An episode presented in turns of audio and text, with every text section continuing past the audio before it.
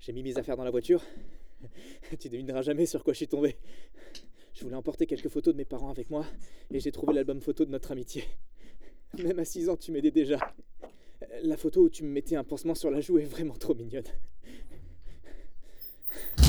J'aimerais pouvoir revenir dans le passé et être préparé à cette fin du monde.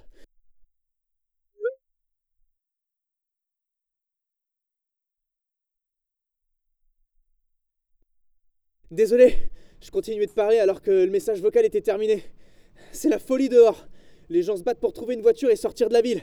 Certains ont même siphonné une bagnole garée sur une place handicapée. C'est horrible à dire, mais ces gens-là devraient pas avoir le droit de rentrer dans la forteresse. Bref. Je suis dans ma voiture là. J'en ai pour 5 bonnes heures en passant par l'autoroute. Je t'appellerai sûrement sur une heure de repos.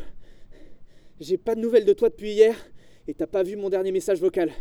J'espère que ça va de ton côté, quoique je doute que ce soit pire qu'ici.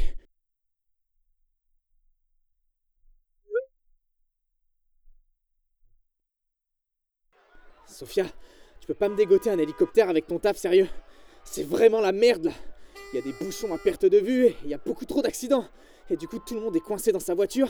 Ça doit faire une heure que j'avance plus et j'ai un jeune qui écoute je sais pas quelle musique à fond. Les fenêtres ouvertes, j'en peux plus Il a même plus de radio. Je sais pas ce qui se passe, mais j'ai super peur de jamais arriver à destination.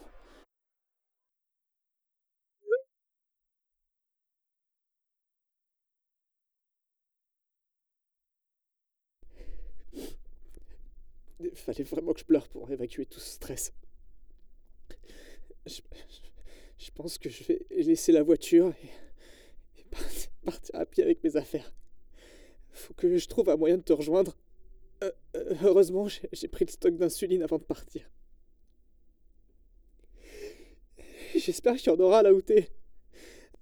Appelle-moi quand tu recevras mes messages vocaux. J'ai vraiment besoin d'entendre une voix familière.